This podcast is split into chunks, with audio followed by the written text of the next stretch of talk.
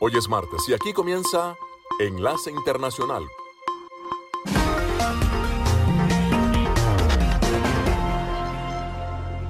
En esta franja nocturna estamos hablando de noticias internacionales, algunas entrevistas y un poco de música.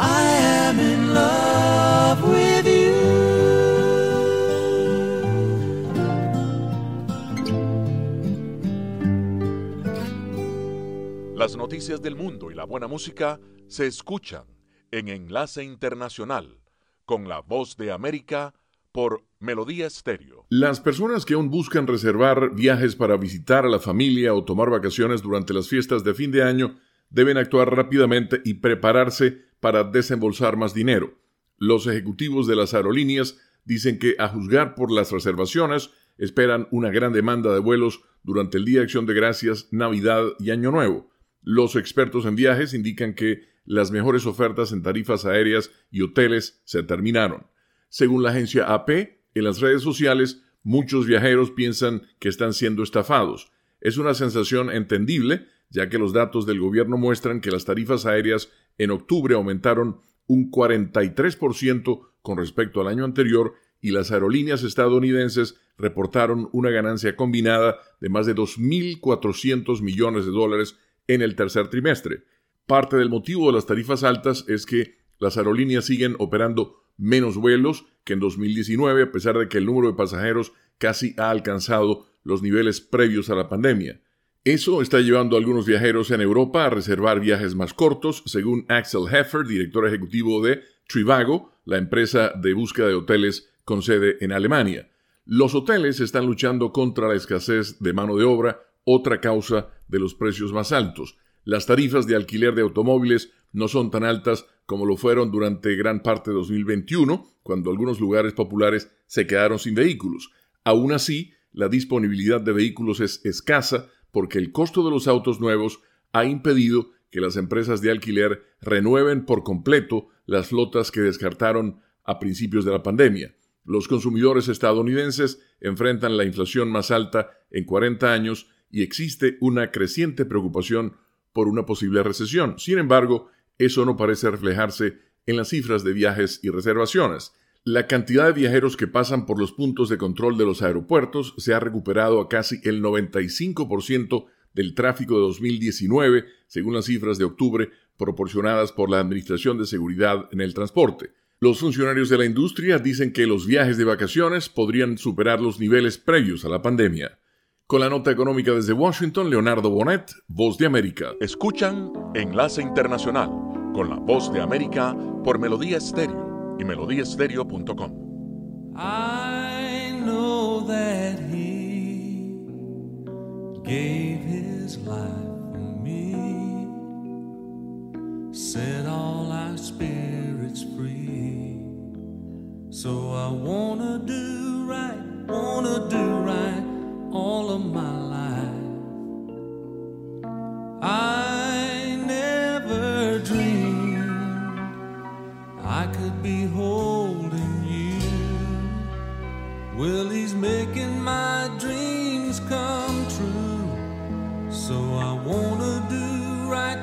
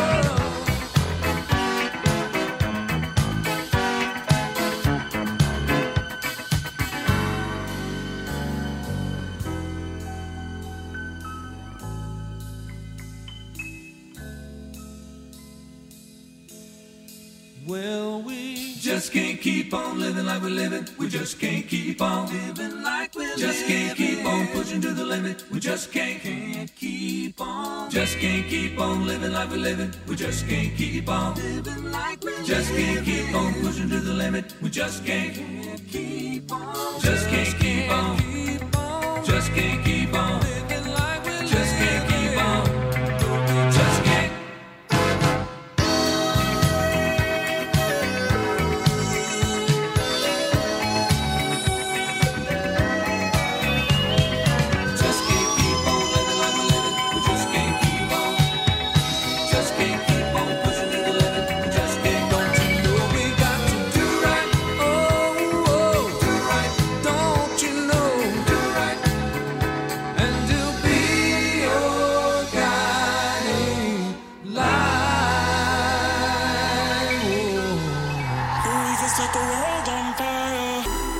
La Voz de América en Qatar.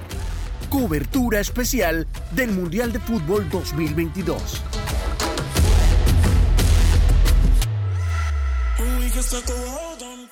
Muchos entrenadores nacionales debieron prender velas para poder confirmar la lista de 26 jugadores que tendrá presente cada una de las selecciones en el Mundial de Qatar.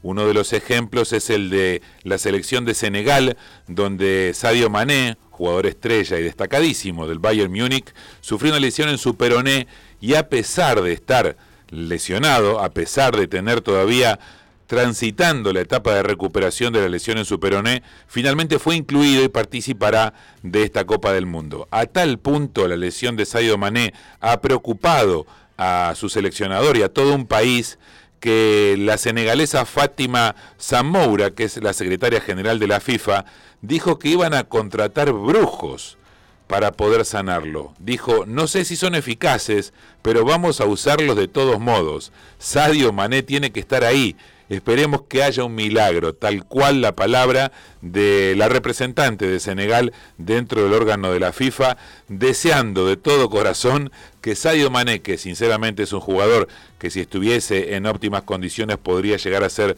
una de las figuras de esta Copa del Mundo, decimos que Sadio Mané esté sano para poder completar las, eh, los encuentros que tendrá su selección durante la Copa del Mundo. Así que con Sadio Mané incluido, Senegal confirmó su equipo, veremos si los brujos surten efecto o si solamente quedará una anécdota. Soy Nelson Viñole, falta cada vez menos, casi nada, para estar en Qatar junto a Jacopo Luzzi para traerles todo lo que ocurre alrededor de esta Copa del Mundo. Desde Washington les saluda Gonzalo Abarca para invitarlos a escuchar Enlace Internacional con la Voz de América, lunes a viernes, 7 de la noche, por Melodía Estéreo y en simultánea por melodiestereo.com.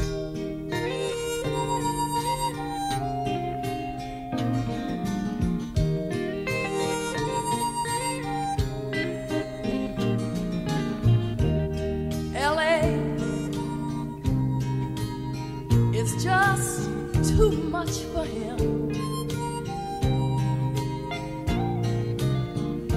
So he's leaving the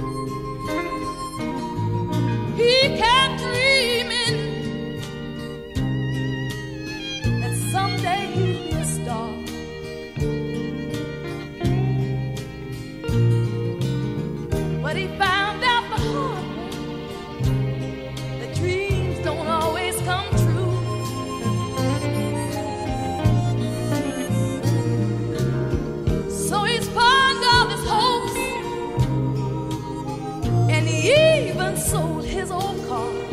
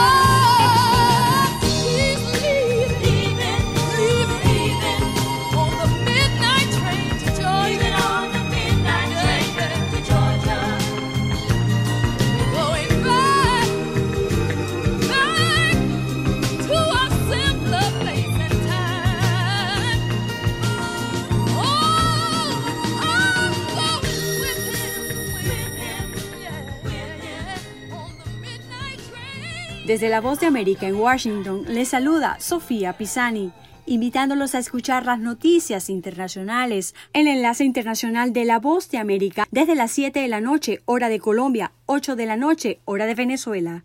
Egipto es el país anfitrión de la Cumbre Internacional contra el Cambio Climático que organiza las Naciones Unidas, conocida como COP27, y en la que el presidente Joe Biden participa hoy. Durante su intervención se espera que enfatice la lucha de su administración contra los desafíos climáticos, tanto en Estados Unidos como en la esfera internacional, y entre sus esfuerzos destaca un histórico proyecto de ley para combatir el cambio climático. Un esfuerzo multimillonario enfocado a reducir las emisiones de gases de efecto invernadero y que es considerado el paquete climático más grande en la historia del país. Sin embargo, es probable que algunos delegados en la conferencia no estén interesados en conocer los logros del gobierno estadounidense y en cambio quieran saber aquello que los países ricos pueden hacer por las naciones que han sido brutalmente golpeadas por los desastres naturales derivados del calentamiento global. Ese es el caso de Pakistán, desde donde exigen una compensación económica inmediata por las históricas inundaciones que sufrieron este año y que, provocadas por el cambio climático causaron daños valorados en miles de millones de dólares. Esta petición a priori puede sorprender, pero hace siete años, en 2015, 97 partes firmaron el Acuerdo de París, un tratado legalmente vinculante que, entre otras cosas, comprometía a las naciones ricas a proporcionar 100.000 millones de dólares anuales para ayudar a las naciones en desarrollo a enfrentar las pérdidas y los daños causados por el cambio climático. Sin embargo, el seguimiento de las contribuciones de la Organización para la cooperación y el desarrollo económicos, la OCDE, muestra que los países no han alcanzado este objetivo. Judith Martín Rodríguez, Voz de América. Escuchan la voz de América conectando a Washington con Colombia y el mundo por Melodía Estéreo y melodíaestéreo.com. I found myself dreaming in silver and like a scene from a movie that every broken heart knows. We were walking on moonlight, and you pulled me close. Split second, and you disappeared, and then I was all alone. I woke up in tears with you by my side, breath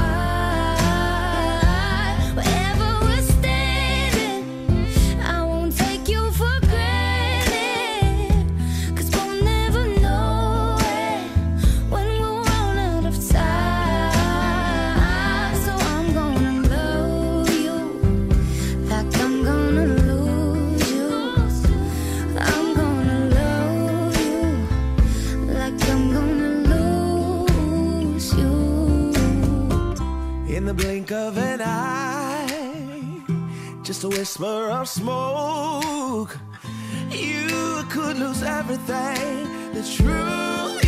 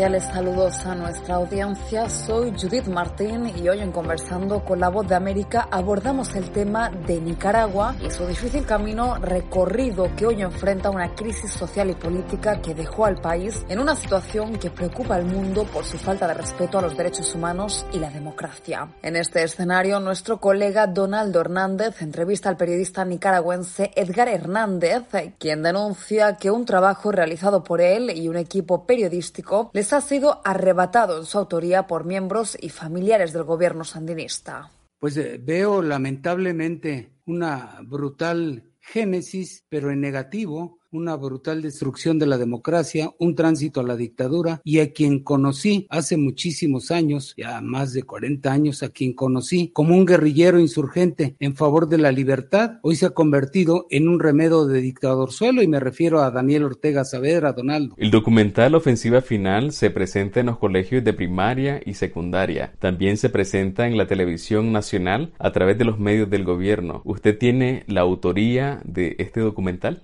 Hace, hace cinco años que después de prácticamente más de dos décadas de no visitar Nicaragua, yo estuve en Nicaragua, pues al triunfo de la revolución sandinista, al triunfo de la revolución nicaragüense, no regresé hasta hace cinco años y me encontré con que efectivamente lo que dice usted, Donaldo, había una fuerte presencia de la ofensiva final, una ofensiva final que por cierto va acompañada de una autoría usurpadora, que es la que tienen los hijos de Daniel Ortega Saavedra. Nosotros en, en la televisora, en Hoy TV Azteca, produjimos ese documental, un documental que fue la recopilación de 500 horas en 67 días de la parte final de la insurgencia nicaragüense y de ahí se elaboró un documento de aproximadamente un, una hora 17 minutos, porque López Dóriga, que era el director de noticias, no nos permitió que fuera de hora y media porque era demasiada, demasiada información para aquel momento. Sin embargo, pues brincamos de una hora a una hora 17 minutos. Yo soy el autor del guion y la producción del programa y el acabado final en producción lo hace mi compañero Pedro Talavera y nosotros tenemos la autoría. A ver, ¿a quién se refiere a nosotros? Se refiere al grupo de reporteros, de camarógrafos, 52 reporteros, camarógrafos, productores, musicalizadores y guionistas que participaron en la elaboración de este programa. Por tanto, quien ostente tener la autoría se equivoca. Aquí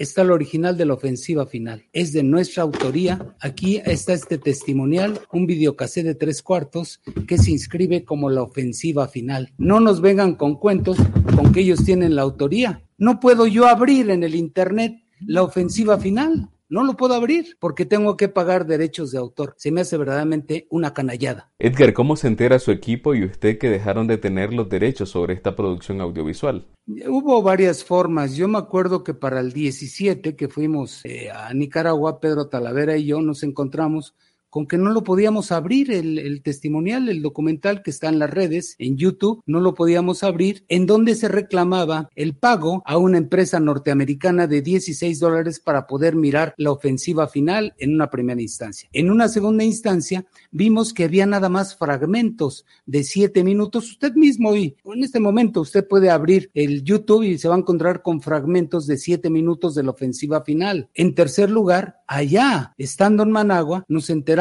que la televisora la manejan, las televisoras las manejan y la radiosora las manejan los hijos de Daniel Ortega Saavedra, quienes detentan la autoría y nosotros nos inconformamos en aquel momento y nosotros al año siguiente seguimos reclamando y nosotros hicimos público a través del periódico La Prensa esa cobardía de haberse apropiado de un material que no les pertenece. En todo caso le pertenece al pueblo nicaragüense, ni siquiera a nosotros los periodistas mexicanos. Ellos son los que detentan la autoría el pueblo nicaragüense, no unas autoridades que usan este te testimonial con fines propagandísticos.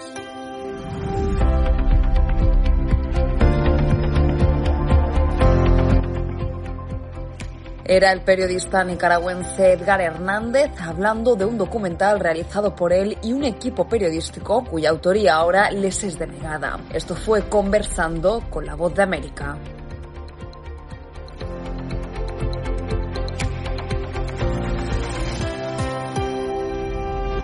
Melodía Estéreo, emisora afiliada al sistema de noticias de la Voz de América.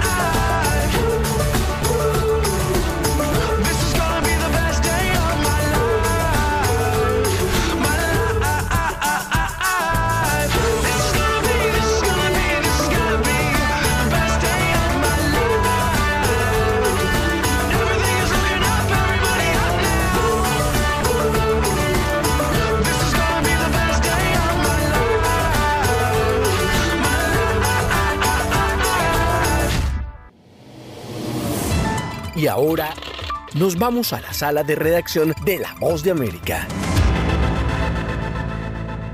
Los pequeños agricultores de los países en desarrollo producen un tercio de los alimentos del mundo, pero solo reciben el 1,7% del financiamiento, incluso cuando se ven obligados a enfrentar sequías, inundaciones, ciclones y otros desastres. Este fue el tema principal con el que concluyó la primera semana de la vigésimo séptima Conferencia de las Naciones Unidas sobre el Cambio Climático 2022, más comúnmente conocida como COP27. Sabrina Doure Elba, embajadora de buena voluntad del Fondo Internacional de Desarrollo Agrícola, dijo durante su intervención textualmente, necesitamos ayudar a las poblaciones rurales a desarrollar su resiliencia ante los fenómenos meteorológicos extremos y adaptarse a un clima cambiante, si no solo pasamos de una crisis a la siguiente. Los pequeños agricultores trabajan duro para producir alimentos para nosotros en condiciones difíciles. En tanto, Juan Pablo Solís, asesor senior de cambio climático para el sistema de comercio justo, destacó. Entendemos que los actores del mercado son corresponsables de las dinámicas y de llevar a cabo acciones climáticas. Sin embargo, no es suficiente. Las inversiones que salen a través del comercio no llegan a ser lo suficiente para poder. Por su parte, Dina Sale, directora regional del Fondo Internacional de Desarrollo Agrícola, advirtió que no ayudar a las poblaciones rurales a adaptarse podría tener consecuencias peligrosas, ya que provocaría más pobreza, migración y conflictos. La elección es entre adaptarse o morir de hambre, afirmó, exhortando a que la COP27 se traduzca en acción, credibilidad y justicia para los invisibles y los silenciosos. Sala de redacción, Voz de América. Enlace Internacional con la Voz de América.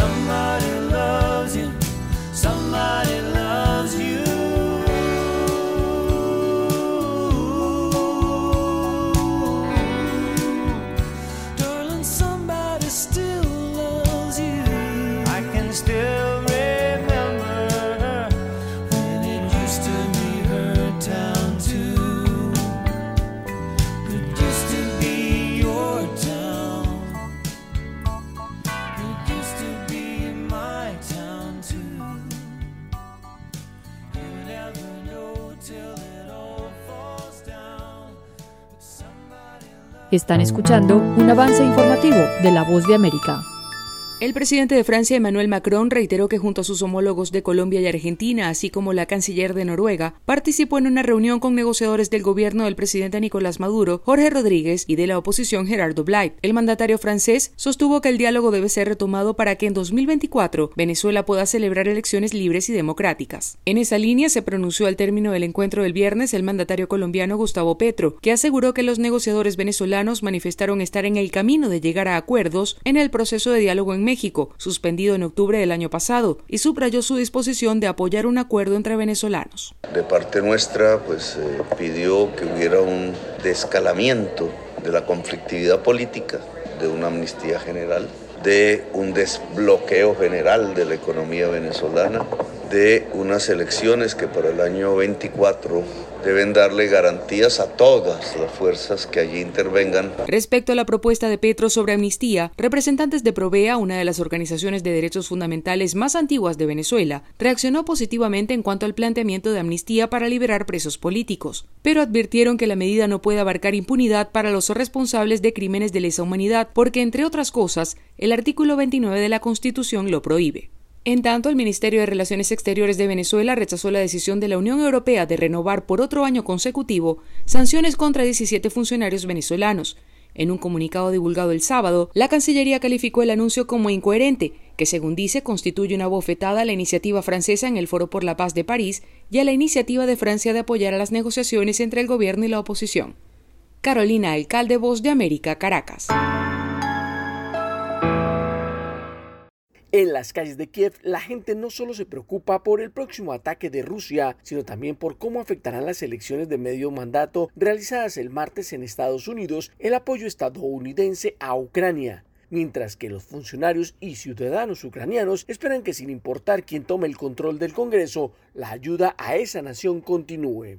Desde la capital ucraniana, en entrevista con La Voz de América, el analista político Mikola Davikyuk hace un análisis de esta situación. No tenemos favoritos ni deseo de que algún partido en especial gane. Nuestro objetivo principal es continuar las alianzas para recibir armas, dinero y apoyo político, geopolítico y diplomático, dijo. David Duke además destaca que para Ucrania el tener a Estados Unidos como socio estable es crucial y considera que los comentarios de republicanos y demócratas que cuestionan el enfoque de Estados Unidos hacia esa nación tienen más que ver con la retórica de campaña que con los cambios de política estadounidense. Estoy más que convencido de que el apoyo se mantendrá. No solo somos buenos amigos, sino que también somos socios con valores comunes. Ambos estamos del lado de la democracia occidental y luchar contra la autocracia y la dictadura, dijo. Los ucranianos en las calles de Kiev consideran indispensable el apoyo de Estados Unidos a Ucrania y mantienen la esperanza de continuar recibiendo la ayuda del que consideran su principal socio de su esfuerzo por ganar y recuperarse de la guerra. Según el rastreador de apoyo a Ucrania del Instituto Kiel, el compromiso total de Estados Unidos en ayuda militar, financiera y humanitaria para Ucrania supera los 52 mil millones de dólares y los países e instituciones de la Unión Europea han comprometido casi 30 millones de dólares. Héctor Contreras, Voz de América, Washington. Escuchan Enlace Internacional con la Voz de América por Melodía Estéreo y melodíaestéreo.com. One ticket, please. Lord have mercy, everybody's here. Hey, what's going on, man? Yeah. She's at home. Yeah, she's at home. Yeah, she's at home.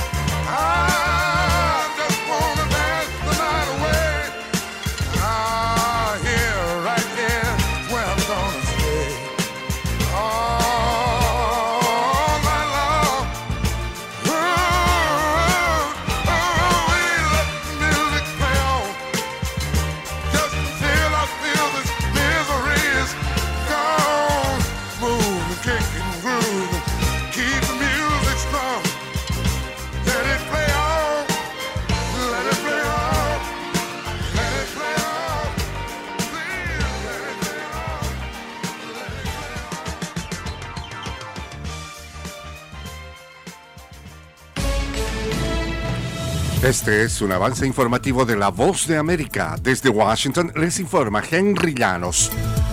El presidente Joe Biden y su homólogo chino se reunieron durante casi tres horas en Bali, Indonesia, en el marco de la reunión anual del G20. Los detalles con Angélica Herrera. Las tensiones entre las dos naciones fueron el tema principal. Creo absolutamente que no es necesario que haya una nueva guerra fría. Nos reunimos muchas veces con Xi Jinping y fuimos sinceros y claros entre nosotros en todos los ámbitos, y no creo que haya ningún intento inminente por parte de China de invadir Taiwán. China desafió a Occidente con su poderío militar tras la visita de líderes del Congreso estadounidense a Taiwán, la isla soberana a la que Beijing no reconoce como tal. Angélica Herrera, Voz de América, Washington. El director de la CIA, Bill Burns, se reunió el lunes en Ankara, Turquía, con su homólogo de la inteligencia rusa para subrayar las consecuencias si Rusia despliega un arma nuclear en Ucrania, de acuerdo con un funcionario de la Casa Blanca. Este funcionario, que no estaba autorizado a hacer comentarios públicamente y habló bajo condición de anonimato, dijo que Burns y Sergei Narishkin, jefe de la agencia de espionaje de Rusia, no hablaron sobre la resolución de la guerra en Ucrania.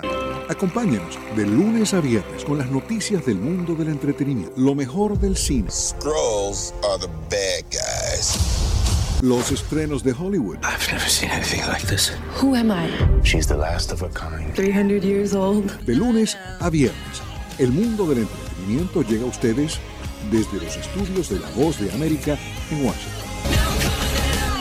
Cientos de migrantes venezolanos permanecen varados en México ante la imposibilidad de cumplir requisitos para ser aceptados en Estados Unidos. Desde Ciudad de México nos informa Sara Pablo. Migrantes originarios de Venezuela se encuentran en diversos puntos de México, lo mismo en las fronteras norte y sur que en la capital del país. Están varados ante las nuevas reglas de ingreso del gobierno de Estados Unidos. El 12 de octubre se dio a conocer que el gobierno de Joe Biden permitiría el acceso de 24 mil migrantes de Venezuela en un sistema similar al aprobado para Ucrania, con una serie de requisitos que algunas organizaciones consideran demasiado estrictos. Sara Pablo, Voz de América, Ciudad de México. Líderes de las principales economías del mundo siguen divididos acerca de la invasión rusa en Ucrania, pero hoy martes la mayoría parecían dispuestos a lanzar un mensaje contundente de condena a una guerra que tras casi nueve meses arrasó Ucrania y disparó el precio de los alimentos y la energía. El borrador de la declaración de los mandatarios del grupo de los 20 países más industrializados que se discutía hoy martes se hace eco de la condena de Naciones Unidas al conflicto, a tiempo que reconoce opiniones discordantes entre sus miembros. Este fue un avance informativo de la voz de América.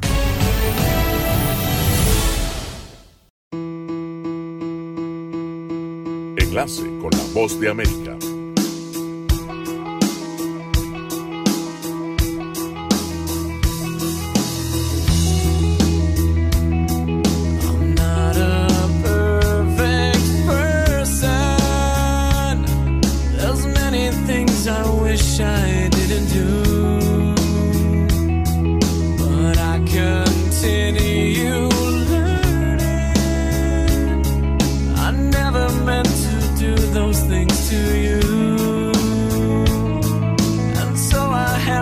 say before.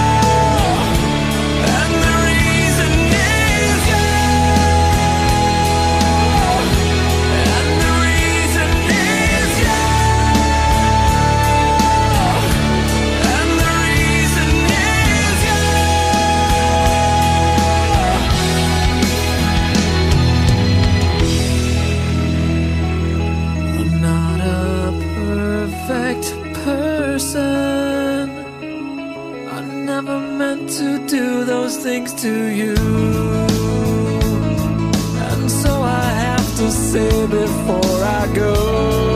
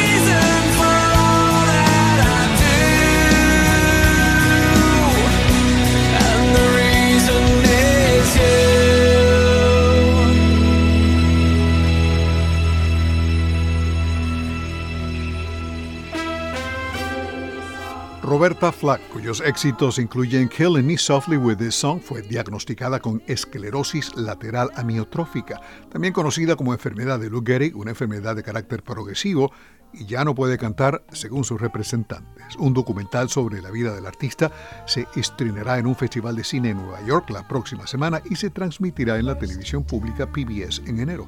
Roberta Flack, de 85 años, también lanzará un libro para niños próximamente. La cantante tuvo varios éxitos número uno en la década de 1970 y produjo 20 álbumes de estudio, ganó cuatro premios Grammy y en 2020 fue honrada con un premio a la trayectoria. Roberta Flack también fue la primera artista en ganar dos Grammy consecutivos de grabación del año, en 1973 por The First Time I Ever Saw Your Face y en 1974 por Killing Me Softly with This Song.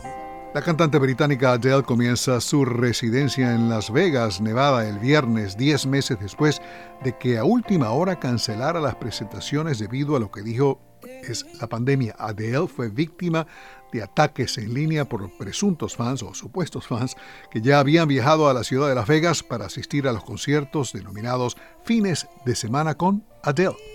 Las acciones de la propietaria de salas de cine más grande del mundo, AMC Entertainment, subieron el lunes en la Bolsa de Valores de Nueva York tras conocerse que la más reciente película de Marvel, Black Panther Wakanda Forever, logró 330 millones de dólares solo tras su estreno en América del Norte la semana pasada. El comediante Jay Leno sufrió quemaduras en el rostro en su garaje de autos de lujo en Los Ángeles cuando uno de sus automóviles se incendió. El expresentador de The Tonight Show confirmó la noticia a la publicación Variety. El sitio web Deadline confirmó el incidente. Leno, de 72 años, fue uno de los presentadores de televisión nocturnos más vistos en Estados Unidos, atrayendo casi 5 millones de telespectadores a su programa de cinco noches a la semana. En 2009 dejó el programa y fue reemplazado por Conan O'Brien, quien también se retiró. Siento que aprendí mucho sobre cómo hacer una película puede llegar a ser una extensión natural de mi narrativa, dijo Taylor Swift al aceptar el premio a mejor video en formato largo uno de los cuatro que obtuvo el domingo en Düsseldorf durante la entrega de los MTV europeos. La cantautora estadounidense se llevó cuatro galardones, incluyendo Mejor Video en formato largo por su pieza de 10 minutos All Too Well. Además, Taylor Swift ganó en las categorías de Mejor Artista, Mejor Pop y Mejor Video. All Too Well fue presentado en el Festival Internacional de Cine de Toronto, el TIFF, donde ella dijo que para hacerlo se inspiró en películas románticas de la década de los años 70 como Love Story y The Way We Were. Alejandro Escalona, Voz de América.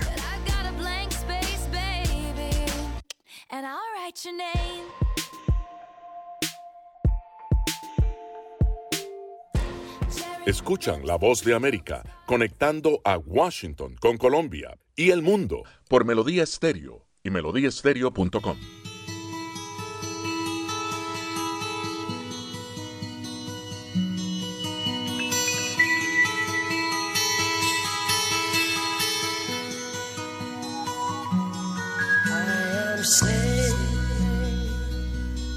I am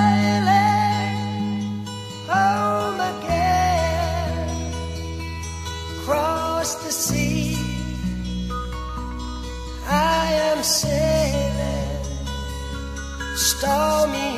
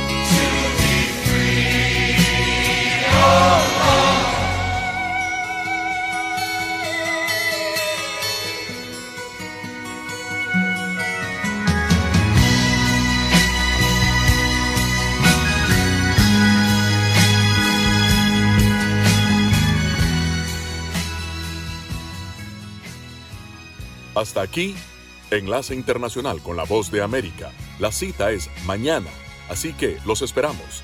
Les recordamos que pueden seguir la información de la Voz de América en www.boanoticias.com. Hasta la próxima. Enlace Internacional es una producción de cadena de noticias. Editores Jorge Pérez Castro y Gabriel Villarreal Ángel. Periodista Sala de Redacción de La Voz de América. Voiceover Gonzalo Abarca. Producción ejecutiva Jimmy Villarreal.